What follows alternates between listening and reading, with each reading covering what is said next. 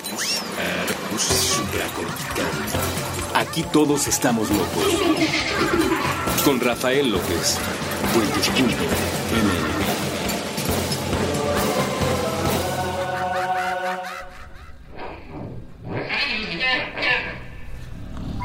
Bienvenidos a Supracortical, yo soy el doctor Rafa López, soy médico cirujano por la Universidad de La Salle, soy psiquiatra por la UNAM y soy consultor y comunicador en semiología de la vida cotidiana. El día de hoy platicando de un tema muy importante para la calidad de nuestra vida y es muy, muy importante por la frecuencia con la que estamos vinculados con esta emoción y esta emoción básica, general, fundamental, se llama el miedo.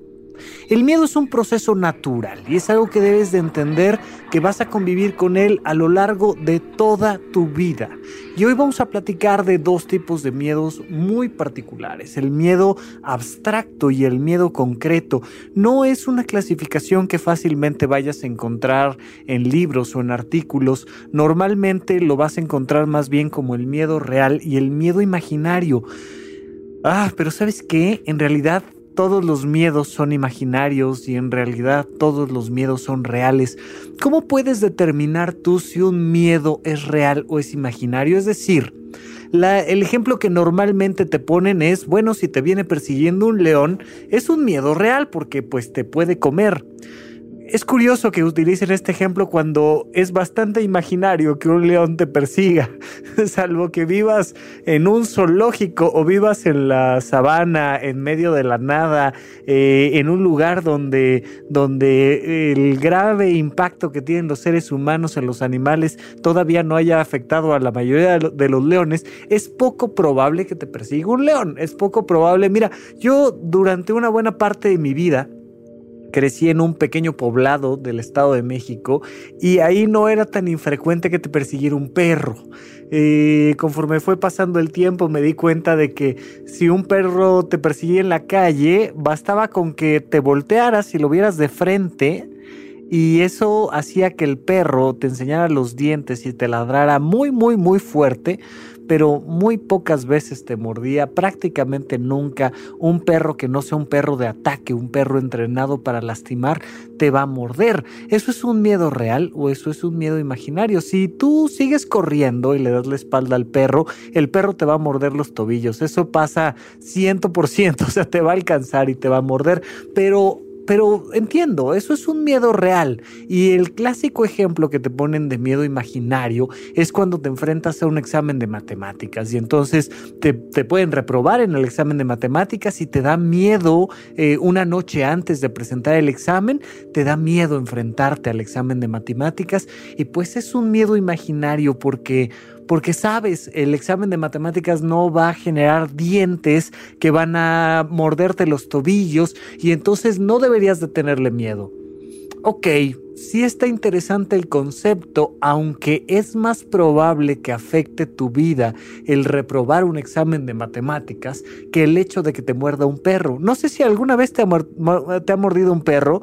Esto sería una pregunta para ti que me estás escuchando del otro lado del micrófono pero realmente no pasa gran cosa, insisto, como no sea un perro de ataque, lo más probable es que si te muerde un perro un tobillo, pues te va a dejar ahí marcadillos los dientes y vas a tener que recurrir a el agua y jabón. Por favor, siempre que haya la herida por mordida de un perro, es importantísimo que te laves con agua y jabón. Aunque los casos de rabia por mordedura de perro han disminuido muchísimo, pues siempre está la posibilidad de que algo así suceda y que crees que el jabón mata a este bicho de la rabia que además es 100% mortal. Si te enfermas de rabia te vas a morir y no vas a tener mayor alternativa.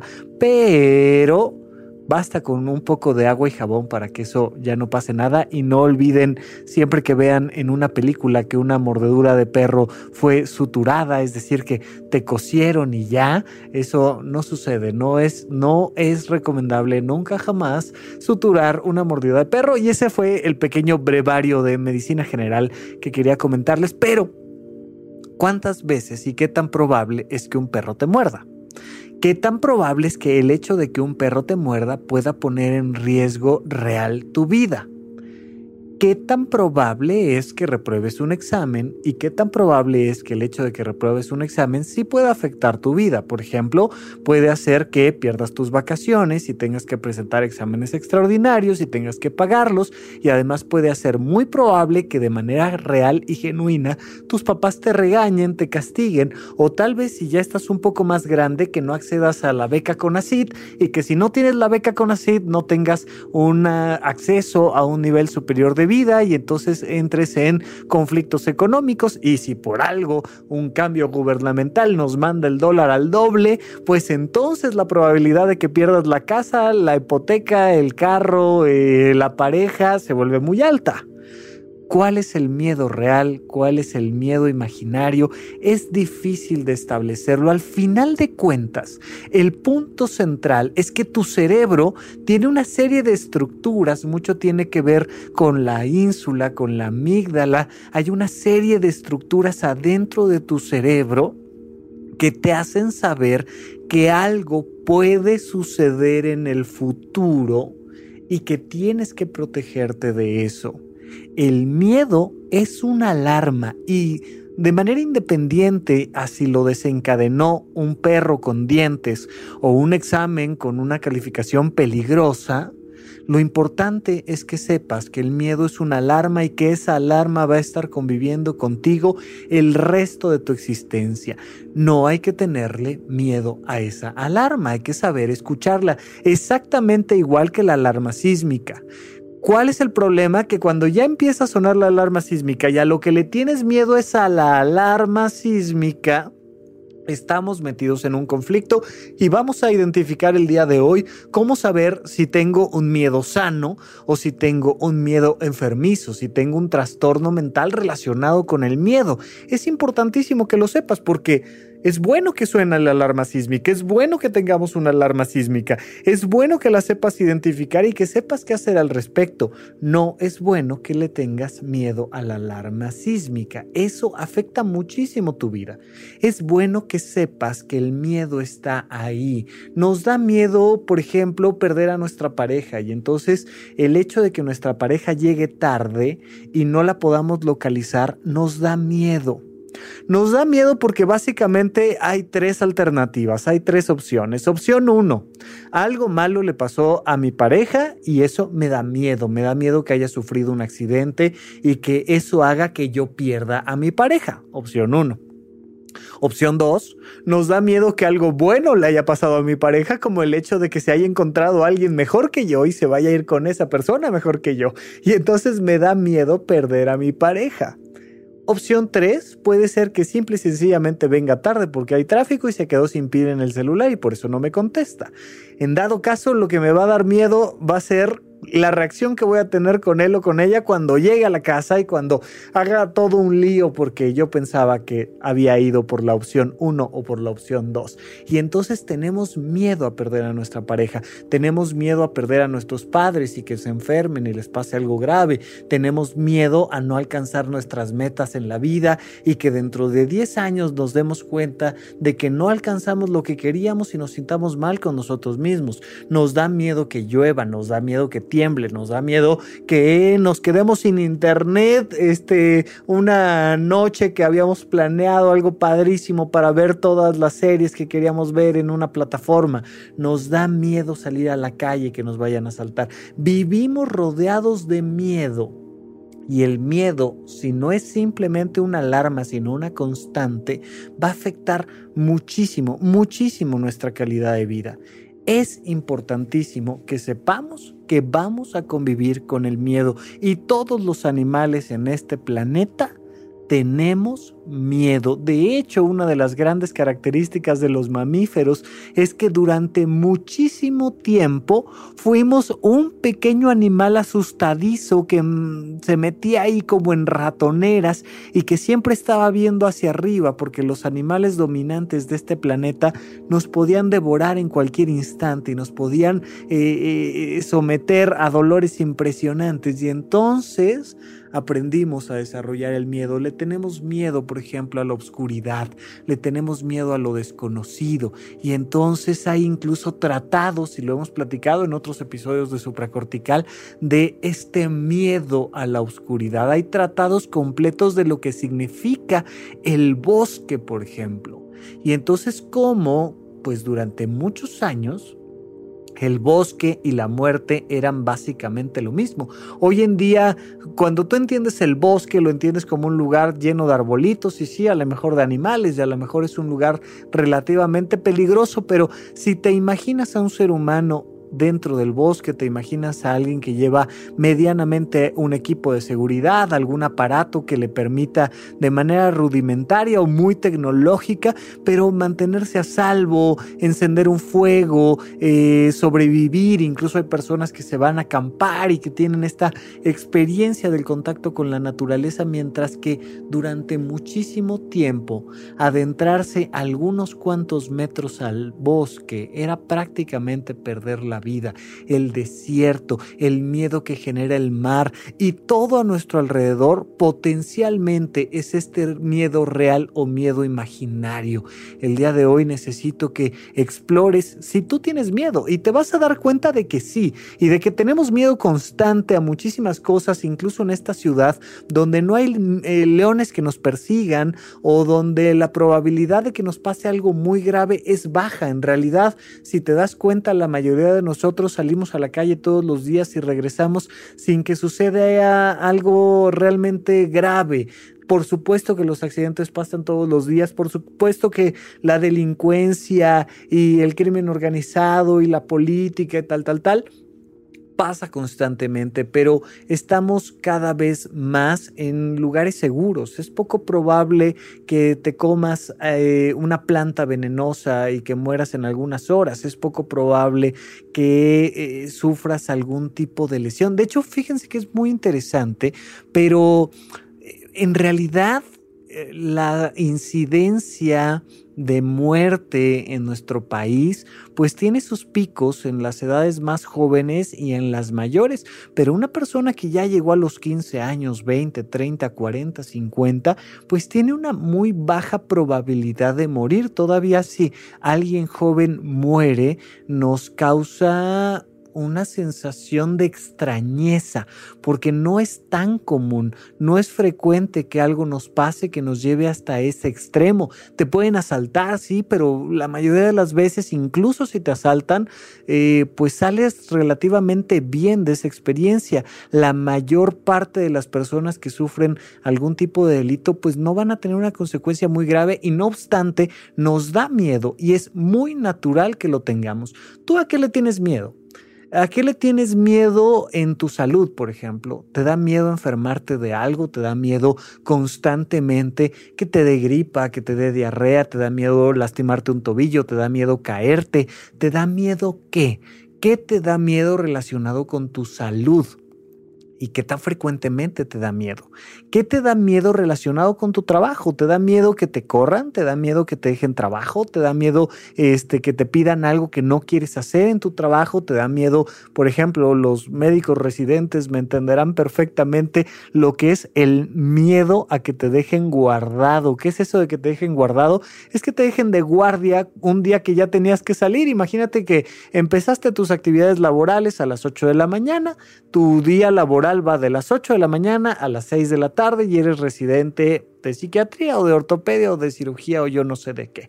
Y pues tu día termina a las 6 de la tarde, pero como ese día tienes guardia, te quedas hasta las 8 de la mañana del día siguiente y como a las 8 empieza tu día laboral, pues comienzas tu día laboral de 8 a 6 en teoría a las 6 de la tarde, que estás posguardia, que estás al día siguiente después de la guardia, pues te debes de ir ya a tu casa a descansar.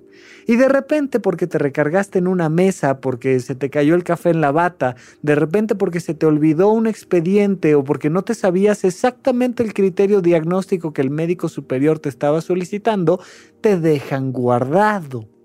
Eso significa que ese día tampoco sales del hospital y te quedas a hacer guardia de las 6 de la mañana, de las 6 de la tarde a las 8 de la mañana del día siguiente que empieza de nuevo tu día laboral.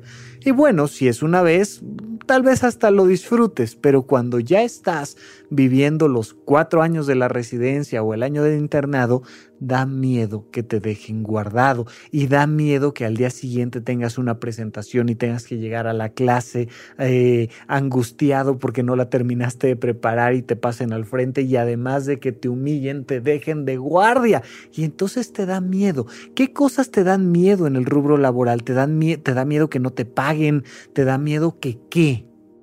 ¿Qué te da miedo a nivel familiar? Porque a veces nos da miedo que llegue la Navidad y tengamos que convivir con nuestra familia. A veces nos da miedo tener que elegir un regalo para alguien. A veces nos da miedo hablar de un tema con nuestra pareja. A veces nos da miedo que nuestro hijo nos haga una pregunta. ¿A ti qué te da miedo a nivel familiar? ¿Y qué te da miedo a nivel social? ¿Qué te da miedo que pase con este el presidente o con el presidente de otro país o qué te da miedo que suceda con la contaminación, con los baches, con eh, las marchas, con el tráfico? ¿Qué te da miedo? ¿A ti qué te da miedo con más frecuencia? Vamos a un pequeño corte en lo que lo reflexionas y regresamos con ustedes aquí a Supracortical.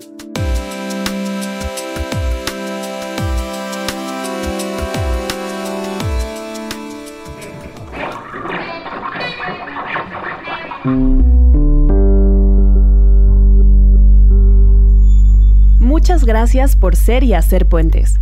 Juntos estamos cumpliendo cuatro vueltas al sol con una plataforma de podcast que se sostiene de dos lados, los autores y tú.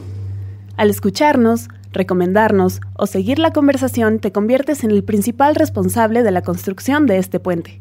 Por eso queremos conocerte mejor. En menos de cinco minutos puedes responder esta encuesta y contribuir a la mejora y desarrollo de nuevo contenido. Puentes.mx diagonal encuesta. Nos vemos del otro lado.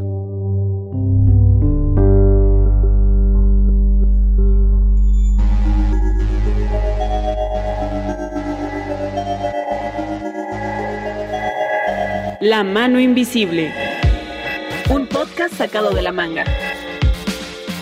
Con Mario Conde. Disponible en Spotify, iTunes y puentes.mx.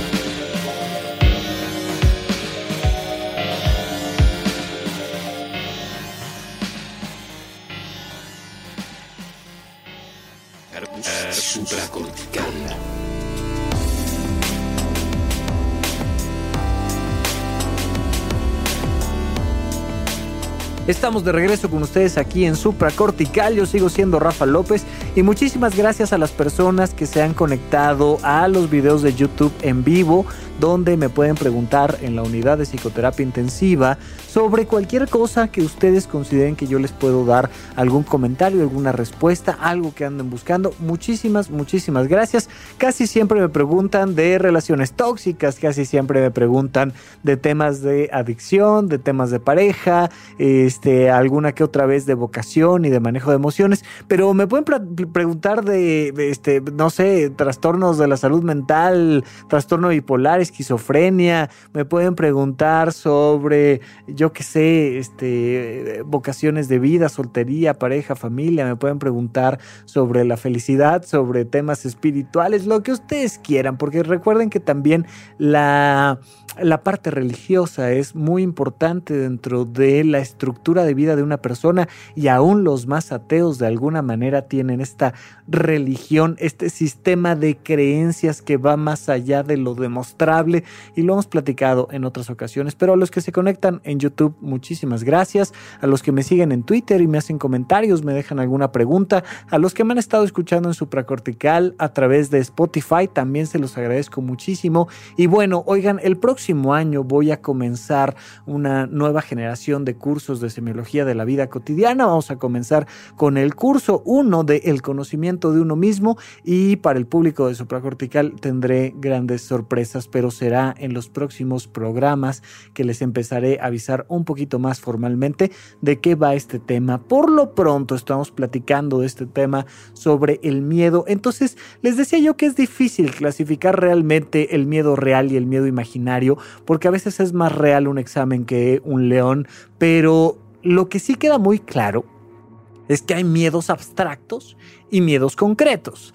Es decir, eh, los miedos abstractos son aquello que no es tangible, es decir, no te están amenazando con un cuchillo enfrente de ti, sino que estás en una abstracción simbólica. Por ejemplo, si no paso este examen de confianza, no me van a dar el trabajo y si no me dan el trabajo, voy a caer en mi nivel socioeconómico, voy a perder a mi pareja, tal. Pero al final de cuentas es una abstracción, es un proceso simbólico. Mientras que aventarte de un barranco, mientras que aventarte en un paracaídas, mientras que, que te atropelle un auto, pues es un miedo más concreto, es algo más inmediato y más tangible, es algo que puedes agarrar de alguna manera con las manos, el cuchillo, la pistola, la sangre que sale de tu cuerpo, es un miedo mucho más concreto. Y aquí es donde te voy a empezar a pedir que clasifiques tus propios miedos. Te vas a dar cuenta que básicamente a lo que más le tienes miedo es a las cosas abstractas. En realidad lo concreto lo manejamos bastante bien porque nos movemos en situaciones bastante seguras. Si de repente suena una explosión y empiezas a ver salir humo, pues es un miedo muy concreto. Tienes un nivel de abstracción, fíjate, porque tú asumes que algo explotó y asumes que algo se está quemando, pero en realidad con lo único con lo que en concreto tuviste contacto fue con el sonido de la explosión y con el humo. Y haces una abstracción, dices, ok, esto se está quemando, más vale que me vaya yo de aquí y empiezas a echar a andar una serie de procesos simbólicos. Pero normalmente no estamos tan en contacto de miedos concretos, sino que estamos más bien en contacto de los miedos abstractos, de todos los procesos simbólicos. Pero de todas maneras te pido que eh, el día de hoy que estás escuchando este programa, hagas una pequeña eh, observación sobre a qué le tienes miedo con más frecuencia. Por supuesto que aquí ya te estoy metiendo un criterio muy importante que es la frecuencia. ¿Qué tan frecuentemente te da miedo que te pongan a hablar en público? ¿Qué tan, frecuente ¿Qué tan frecuentemente te da miedo que tu pareja te engañe? ¿Qué tan frecuentemente te da miedo que uno de tus hijos no tenga éxito en la vida? Uno de los criterios más importantes para entender tus miedos, que esto es parte del conocimiento de ti mismo, tú tienes que conocer tus miedos y uno de ellos, uno de los criterios a conocer es la frecuencia de tus miedos. El otro no solo es la frecuencia, sino la intensidad. Puedes tener un miedo muy frecuente pero muy poco intenso, una pequeña molestia, una piedrita en el zapato que está ahí constantemente pero que no es muy intenso a diferencia de miedos muy intensos que a lo mejor no se presentan con tanta frecuencia. A lo mejor eh, presentas un examen cada año, ¿no? El, examen de conocimientos de tu área y entonces te hacen cada año un examen de confianza o te hacen cada año un examen médico o yo qué sé. Y cada vez que te hacen ese examen te da mucho miedo. O por ejemplo, ¿no? Vuelvo al ejemplo de lo que nos pasa aquí en el centro de México que es el miedo a la alarma sísmica. No es tan frecuente. Cuando tenemos estos periodos sísmicos, normalmente suena tres o cuatro veces con cierta frecuencia la alarma y entonces ahí se vuelve frecuente, pero en realidad no es tan frecuente que suene la alarma, pero hay muchas personas que tienen un miedo muy intenso.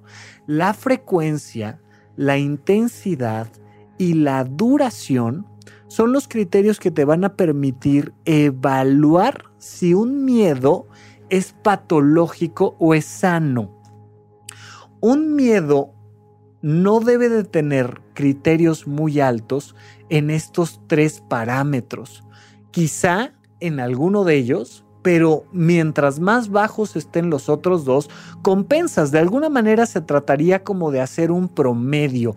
Eh, no se me había ocurrido hasta ahorita que lo estoy platicando con ustedes, pero seguramente alguno de los escuchas de supracortical no es que esté haciendo llamado a nadie en especial, pero tengo por ahí varios matemáticos que me podrían ayudar fácilmente con esto, pero habría que hacer una escala que fuera más o menos del 1 al 9, ¿no? Y le pusieras un, un puntaje a la frecuencia que fuera del 1 al 9, un puntaje a la duración y un puntaje a la, a la intensidad. Y dependiendo de los criterios, pues podríamos poner tres niveles que fueran de lo alto, lo moderado y lo bajo. Y entonces tú podrías saber si alguno de estos miedos que tienes relacionados con tu salud o relacionados con el trabajo o con la familia o con tu entorno social es desproporcionado. ¿Cómo vamos a saber que el miedo es desproporcionado? Pues porque en los niveles altos pues vamos a tener uno que puntea muy alto, otro que puntea medio o dos que puntean medios y uno que puntea bajo o a lo mejor no tenemos ninguno bajo. Y entonces tú sabes que ese miedo de perder a tu pareja es muy frecuente. Todos los días tienes miedo de que tu pareja te esté poniendo el cuerno. Y es muy frecuente. Pero no solo es muy frecuente, sino que es muy intenso. Y entonces pierdes el control de ti y lo estoqueas y le hablas y estás viendo si está conectado en línea o no y, y se vuelve muy intenso, pero además es un miedo que se vuelve duradero. Ya llegaste con tu pareja, ya sabes que tu pareja no te está engañando, ya sabes que tu pareja está comportándose adecuadamente y de todas maneras el miedo perdura en el tiempo. Y entonces sabes que tienes un problema relacionado con el miedo a que tu pareja te engañe o con el miedo a que tu pareja te deje o con los exámenes. Y puede ser que tengas frecuentemente miedo a los exámenes, mucha intensidad y mucha duración en este miedo que, que, tienes hacia un examen. Esta duración es de alguna manera retrógrada. ¿Desde cuándo te empieza a dar el miedo del examen? Hay personas, y, y muchos éramos así en la, en la, escuela, que nos daba miedo el examen, pues ya cuando lo tenías enfrente, porque la noche anterior pues ni te acordabas mucho del maldito examen y, y un poco se te pasaba medio de largo. Hay personas que empiezan a sufrir un examen seis meses antes.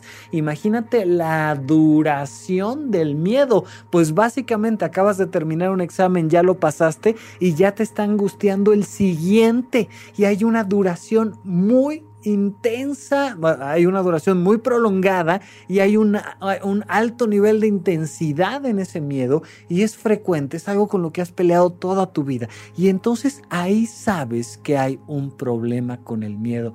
Estos puntajes altos te van a avisar que tienes un problema con el miedo. Ahora, también sería de alguna manera patológico, aunque no quiero revolver aquí mucho los criterios, realmente me quiero enfocar más en los miedos muy frecuentes, muy intensos y muy duraderos, pero evidentemente no tener miedo pues también es como extraño, ¿sabes? También es patológico. Si, si te estás enfrentando constantemente a miedos concretos o, a, situaciones concretas de riesgo, a situaciones abstractas de riesgo y no te dan ni poquito miedo, o sea, verdaderamente estás en cero, pues puedes estar arriesgando tu vida, tu integridad. Fíjate que es curioso, pero personas que se han eh, expuesto y que han sido víctimas frecuentemente de agresiones pierden la capacidad de tener miedo. Y entonces el ejemplo tradicional del libro es una chica que ha sufrido violencia de pareja muchísimas veces, ah, incluso a nivel físico, sexual, económico y de repente este, ya sabes, el más barbaján del barrio las invita eh, una medianoche a un bar escondido donde venden drogas de manera clandestina y, ella como que no le da miedo, como que dice, ah, mira, me, late, eso es, es buena idea para una primera cita, vamos. Y entonces te das cuenta de que hay un proceso de indefensión aprendida del que ya hemos hablado en otros episodios, donde no detectas los riesgos. Claro que hay que tener siempre este miedito prendido, estos niveles bajos pero prendidos de alerta. El miedo como una alarma funciona. El problema es cuando esa alarma se queda pegada, cuando esa alarma suena demasiado intenso y demasiado frecuente, cuando simplemente porque voló la mosca te da pavor, ahí es cuando el miedo nos afecta. Pero el miedo es uno de los sistemas fundamentales de supervivencia de todo ser vivo y es importantísimo que lo tengamos. Entonces también sería interesante, aunque no sé, no sé qué tanto vaya a cuadrar con, contigo que me estás escuchando, eh, la ausencia del miedo y que te hayas metido ya en varias ocasiones en un problema grave por no detectar un miedo social o por no detectar un miedo familiar. Hay personas que llegan a niveles de imprudencia familiar o social por no tener este mínimo decoro, este mínimo miedo a que haya un conflicto familiar, sino que les vale y simple y sencillamente se arriesgan y se arrojan a un proceso que de suyo los puede poner en muchísimo riesgo. Tú ¿Cuál es el nivel de tus miedos? ¿Qué tan frecuentes son? ¿Qué tan intensos son? ¿Qué tan duraderos son? Y puedes hacer un análisis en del pasado, en el presente. Evidentemente es prácticamente imposible hacerlo en el futuro, pero ¿Cuáles fueron tus grandes miedos? Y no sé si te acuerdas estos miedos de infancia que probablemente se hayan repetido de manera abstracta ahora en el presente. Pero eh, muchísimo yo recuerdo pues a, mis cinco años, a mis seis años, diez años, que de repente sabes muy poco del mundo y las cosas que te dicen los mayores y sobre todo si tuviste hermanos mayores, no fue mi caso, pero, pero pues sí tenía yo primos, amigos, que de repente te dicen cualquier tontería pues tú tienes cuatro años y el de seis te dice que, este, que Santa Claus tiene patas de cabra y va a llegar a aplastar tu casa en las noches o alguna tontería así, y tú te lo crees los papás no se han dado cuenta del grave impacto que tienen en los hijos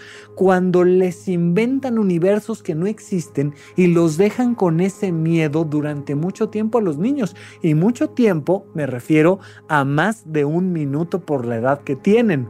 Entonces, eso es mucho tiempo. ¿eh? Si tienes un hijo de 5 años, más de 5 minutos es mucho tiempo pero les gusta decirles cosas como, ¿no? Te voy a mandar a vender chicles a la calle.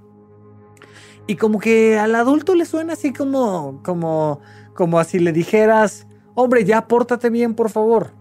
No, no es pórtate bien. El niño verdaderamente cree que lo vas a correr de la casa y que va a estar con una cajita de chicles sin saber absolutamente nada de mercadotecnia, tratando de vender chicles y no sabe ni por qué.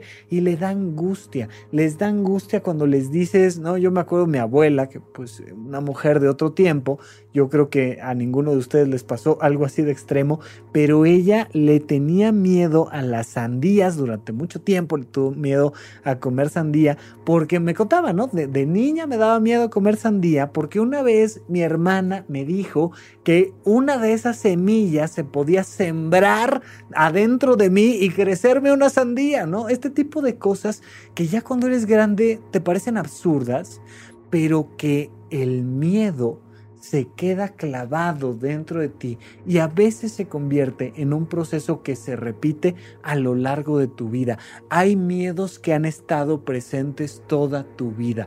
Miedos de salud, miedos de pareja, miedos de familia, miedos de no alcanzar el éxito, miedo de perder la economía, miedo de mil cosas. Es importantísimo que tú analices cuáles son tus miedos y sobre todo que te centres en los más frecuentes.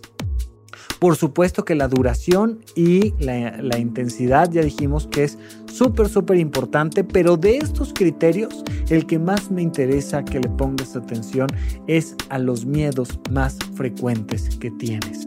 Y vamos a un pequeño corte y regresamos un poco con alguna solución aquí en Supracortical.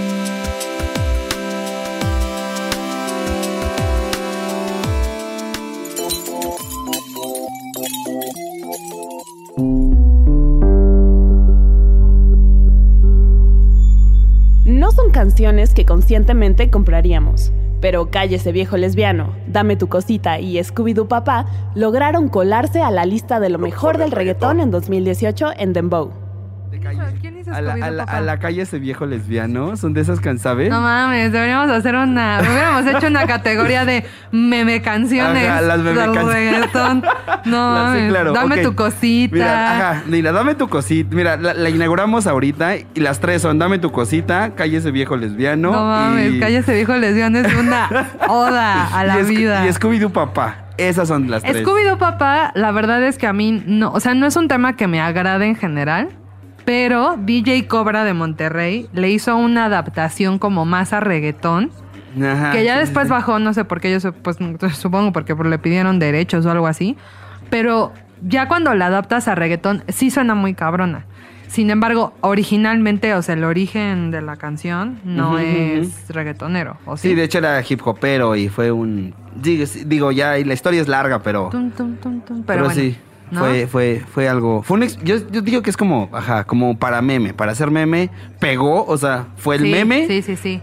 la parodiaron, le hicieron coreografía, hubo un challenge, así el Scooby-Doo Challenge, que todo el mundo hacía la, y, y pegó, duró lo que tenga, du- duró lo que Tres tenía que pegar. ¿no? Sí, pero es algo, o sea, esto es algo que yo como diría, no es algo, no es una canción que alguien conscientemente, maduro, así que digas, güey, va a decir, güey, la voy a bajar a mi celular y la voy a poner de, o sea, ¿sabes? La pones de ringtone para hacerle a la mamada, pero nadie dice, güey, qué, qué gran canción, la voy a la voy a comprar en, en iTunes, En iTunes. este, y la voy a poner, no, o sea, creo que, digo, o si hay alguien que así, pues, menciónenme que era súper fan de la canción, que la compró y que pagaría y nos damos nuestros Scooby-Doo vergazos, pero...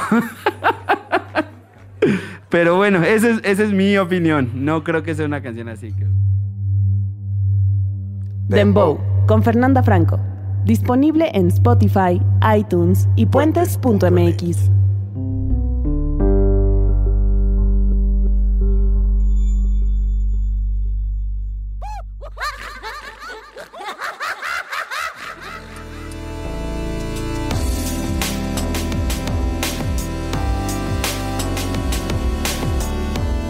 Estamos de regreso con ustedes aquí en Supra Cortical. Yo sigo siendo Rafa López. Gracias por acompañarme hasta este último bloque, donde ya saben que normalmente procuro dar alguna ruta de salida a este tema que estamos tocando en este momento. Y en esta ocasión, te decía yo al principio que quería que separaras tus miedos en miedos concretos y miedos abstractos, es decir, en estos miedos mucho más simbólicos y en estos miedos pues que son más tangibles, más, más directamente relacionados con lo físico. Te lo decía yo, porque los miedos abstractos se enfrentan con el pensamiento, mientras que los miedos concretos se enfrentan con acciones. Y esto es súper importante. Parece una tontería, probablemente, parece una obviedad, pero no lo es tanto. Si le eches una buscadita ahí a, a, la internet, encontrarás muchísimas y muchísimas personas que pierden la batalla contra una impresora, por ejemplo, que pierden la batalla contra este mandar un correo electrónico contra una junta y entonces montan en cólera y convierten ese enojo, ese miedo en una acción y se vuelve completamente disfuncional. De la misma manera, aunque no lo vas a encontrar tan sencillo, muchísimas personas y sobre todo eh, personas dedicadas al desarrollo personal, a la paz interna, a, ser felices en la vida y tal, te van a pedir que enfrentes miedos concretos con el pensamiento. Y que entonces, pues, este, pues, eh, si estás sangrando, a lo mejor, si crees un poquito en ti mismo y con un pequeño toque de magia, pues vas a dejar de sangrar. Y eso no va a suceder. Pero verdaderamente es extremadamente frecuente que ante un miedo concreto, como un tumor, como una infección bacteriana, ante un miedo concreto como que te asalten, ante un miedo concreto, ¿no? Mientras más concreto el miedo, hay muchísimas personas que quieren utilizar la abstracción del pensamiento. Y entonces los decretos y las buenas vibras y, y no, tú confía y vas a ver que todo va a estar bien. Y entonces, este, te vas a aventar del bungee, pero ya sabes, sin cuerda, pero si tú crees en ti mismo no te va a pasar nada y este tipo de cosas que son muy riesgosas. Ya saben que supracortical de alguna manera entra dentro de los programas de pues la superación personal, del desarrollo de conciencia y todo esto, pero para mí es muy importante que seamos críticos con el propio proceso de la espiritualidad, el desarrollo de conciencia, que tiene su utilidad, pero en lo abstracto, no en lo concreto. Mientras más concreto el miedo, más requieres de acciones. Mientras más abstracto el miedo, más requieres de pensamientos. Por favor, que esto no lo pierdas de vista y de ahí la importancia. Recuerda que no es que sean miedos de la izquierda o miedos de la derecha, sino que se vuelve un espectro, se vuelve como un porcentaje. Este miedo es 80% concreto, 20% abstracto, porque incluso una víbora te puede dar muchísimo miedo y la estás viendo y está ahí al lado de tu zapato y entonces te mueres de miedo porque estás viendo una víbora. Pero mucho es interpretación porque ya cuando te le acercas te das cuenta de que solo es la piel descamada y entonces realmente no había un, riesgo real, pero había un algo ahí que te hacía sentir este, el miedo tremendo y terrible y era 80% concreto, pero 20% abstracto. Y se vuelve así un, proceso eh, que tiene un cierto porcentaje de uno y del otro. Pero mientras más concreto el miedo, se enfrenta con acciones concretas. Mientras más abstracto, pues se, enfrenta con los pensamientos, que son el origen mismo de la abstracción. Entonces, si tienes miedo a que este, tu pareja te engañe, pues es más bien un miedo abstracto. ¿Por qué? Porque tu idea es que vas a sufrir mucho el día que te des cuenta de que lleva un tiempo mintiéndote y tal, tal, tal, tal, tal. Y entonces tú mismo vas haciéndote un proceso mental que tienes que resolver pensando. ¿Sabes por qué nos da miedo que nuestra pareja nos engañe? Porque creemos que eso nos va a lastimar. Y sí, nos va a lastimar. Nos va a lastimar durante un pequeño periodo de tiempo. Especialmente si lo comparas con el total de tu vida, es un pequeño periodo de tiempo. Y de hecho, lo más probable es que si volteas hacia atrás, observes las varias parejas que has tenido y cómo, pues sí te dolió y sí sufriste, pero pues sufriste por un periodo en comparación con la relación y en comparación con la vida completa, pues un periodo pequeño. Y entonces haces un aprendizaje mental, haces un proceso de abstracción y te das cuenta que sí, pues que sí te pueden engañar y que sí te va a doler y que vas a salir de ahí y que vas a ser muy feliz y que vas a volver a conocer a alguien y que te vas a enamorar y que te va a encantar y que te va a volver a pasar una ruptura porque la mayoría de las relaciones de pareja terminan relativamente pronto, aunque duren años pero te metes en este proceso mental donde te das cuenta de que es parte de la vida. Es como tenerle miedo a las vacunas, que sería un miedo muy concreto. Y entonces, oye, me da miedo que me vacunen o que me inyecten o que me pongan ahí antibiótico, que, pues mira, simplemente te van a inyectar, te va a doler, te aguantas y se te pasa. Y ya. Todo miedo abstracto reclama de reflexión y todo miedo concreto reclama de acción.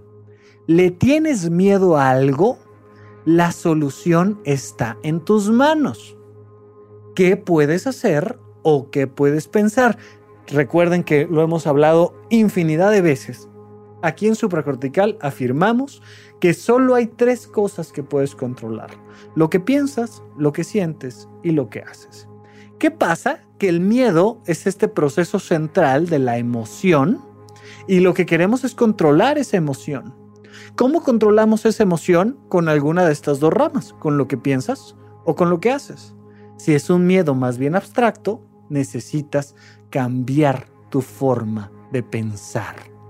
Si tú sigues pensando que cuando tu pareja termine contigo no vas a volver a ser feliz, no se te va a quitar el miedo. Entonces algo que les digo constantemente a las parejas, sobre todo cuando vienen por separado, digo, mira, tú visualiza un fin de semana maravilloso sin tu pareja, pero maravilloso, porque empiezas a crear estos horizontes de posibilidades significativas donde te imaginas siendo feliz sin él, te imaginas siendo feliz sin ella, y entonces hay mayor capacidad en abstracto de ser feliz y por tanto disminuye tu miedo. Cuando llegan con una angustia por un examen, les digo, imagínate siendo feliz después de haber reprobado el examen. ¿Cómo podrías pasarte un gran día sabiendo que reprobaste el examen? Y cambias tu manera de pensar. Y te imaginas echándole ganas, estudiando, haciendo un grupo de estudio, conociendo gente que se ponga a estudiar contigo, pidiéndole a un amigo que sí pasó, que te enseñe y entonces mejorando tus vínculos de relación con él, con ella y se te quita el miedo porque cambias tu manera de pensar pero si te están asaltando, eh, puedes salir corriendo sin poner en riesgo tu vida, pero si, este, si te tienes que eh, eh, poner en una situación segura porque está empezando a temblar, si pasa algo físico, mi recomendación es haz lo que puedas de manera concreta y funcional. Recurre a la mejor acción, al mejor movimiento en concreto. Entonces, eh, vamos a suponer que te están asaltando y que por angas o mangas tienes la posibilidad de meter una patada, un golpe y salir corriendo hazlo, o sea, por favor, hazlo, no te pongas ahí a pensar en, en, la tolerancia y en la paz interna y, este, y encomendarte a no sé quién, córrele, luego te encomiendas, brother, luego te encomiendas. Primero sal corriendo, primero ponte en el área segura porque está temblando, primero apaga la llave del gas porque, porque hay una fuga, primero haz lo que te toca hacer. Pero si no hacemos esta clasificación, nos vamos a quedar nosotros mismos perdidos sin saber si enfrentamos las cosas de una manera o de otra. Oye, tengo miedo de que me dé un infarto, pero pues tengo 20 años, estoy delgado, este, y, y pues en concreto no parece que me vaya a dar un infarto. Bueno, cambia tu manera de pensar, porque te da miedo que te dé un infarto, quién te dio esa información, eh, pregúntale a un profesional, yo qué sé, haz lo necesario para dejar de pensar como estás pensando. Muchísimas veces yo como psiquiatra, eh, por ejemplo, cuando me enfrento a cuadros de ataques de pánico, de crisis de angustia, viene siendo más o menos lo mismo, este, llegan y me dicen, es que me da miedo que me dé un infarto. Leo, no te preocupes, te voy a quitar el miedo. ¿Sabes cómo te voy a quitar el miedo? Te voy a dar información. Yo, tu doctor, te dice que no te va a dar un infarto.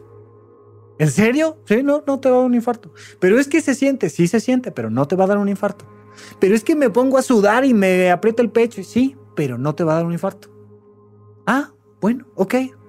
Y les explicas cuál es el fenómeno, cómo se llama, cómo se trata y en cuánto tiempo se van a sentir bien y dejan de tener miedo con una explicación. Oye, tienes 20 años, estás delgado, ya te hicieron un electrocardiograma. Es un miedo abstracto, no es un miedo concreto. Entonces, ¿sabes qué? Nada más te doy información, cambio tu manera de pensar y se te quita el miedo. Oye, me da miedo que me dé un infarto. Pues encanto es que eres un hombre de más de 60 años, con obesidad, que no se mueve, pues este. Híjole, ¿sabes qué? Traes los triglicéridos a tope y el colesterol, ¿no? Y pues sí, o sea, sí te puede dar. Entonces, ¿sabes cómo vamos a disminuir tu miedo? pues vamos a ponerte despacito a hacer ejercicio, a tener una consulta con el nutriólogo, a bajar tus niveles y vas viendo cómo la persona hace lo que le toca y disminuye su miedo, pero no le vas a quitar el miedo dándole una explicación, porque ¿qué explicación le das? Como no sea mentirle, no le puedes dar alguna explicación que resuelva el proceso. Entonces yo te pido que analices sobre todo los más frecuentes miedos que tengas, los miedos más frecuentes que tengas y los clasifiques en abstractos y en concretos. Si son miedos concretos, atiéndelos, enfréntalos con acciones concretas, con las más funcionales acciones concretas. Y si son miedos abstractos, enfréntalos con los mejores pensamientos que puedas lo abordas de estas dos maneras y lo más probable es que eleves de manera muy pronta la calidad de tu vida. De verdad, hay personas que le tienen miedo a la Navidad, hay personas que le tienen miedo a, una boda. Toda tu vida soñaste con una boda y ahora te da miedo que, que la boda salga mal. Toda la vida soñaste con tener un hijo y ahora que estás embarazada, pues te da miedo. Toda la vida soñaste con tener a esa pareja y ahora que la tienes te angustia. Yo qué sé qué yo que sé dónde vives, pero incluso si son cosas muy concretas, oye, vivo en una ciudad muy peligrosa, bueno, mejora tus procesos de seguridad, mejora tus vínculos. Eh, vecinales para tener un sistema de mayor seguridad y enfréntate a cualquier miedo concreto con acciones concretas. Bien, chicos, hasta aquí el episodio de hoy. Muchísimas gracias por todo lo que han aportado a Supracortical, por sus comentarios. Ha habido tanta y tanta gente que me escribe, que me manda alguna pregunta, alguna felicitación y se los agradezco muchísimo. Créanme, créanme de verdad que hacer eh, supracortical fue algo que me dio bastante miedo hace ya bastante, bastante tiempo.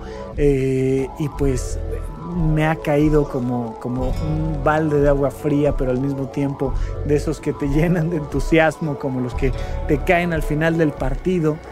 me ha caído esta sensación de gratitud con todos ustedes porque ese miedo solo se iba a quitar así, haciendo el programa y viendo qué comentarios había y los comentarios han sido positivos y cuando han sido negativos han salido cosas de ahí maravillosas y no tengo nada más que agradecerles por el impacto que han tenido de este lado del micrófono. Muchísimas gracias a todos y seguimos platicando en los próximos episodios aquí en Supracortical.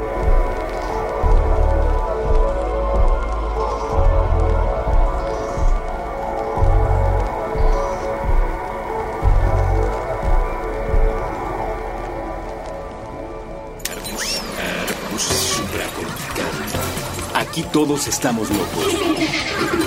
Con Rafael López.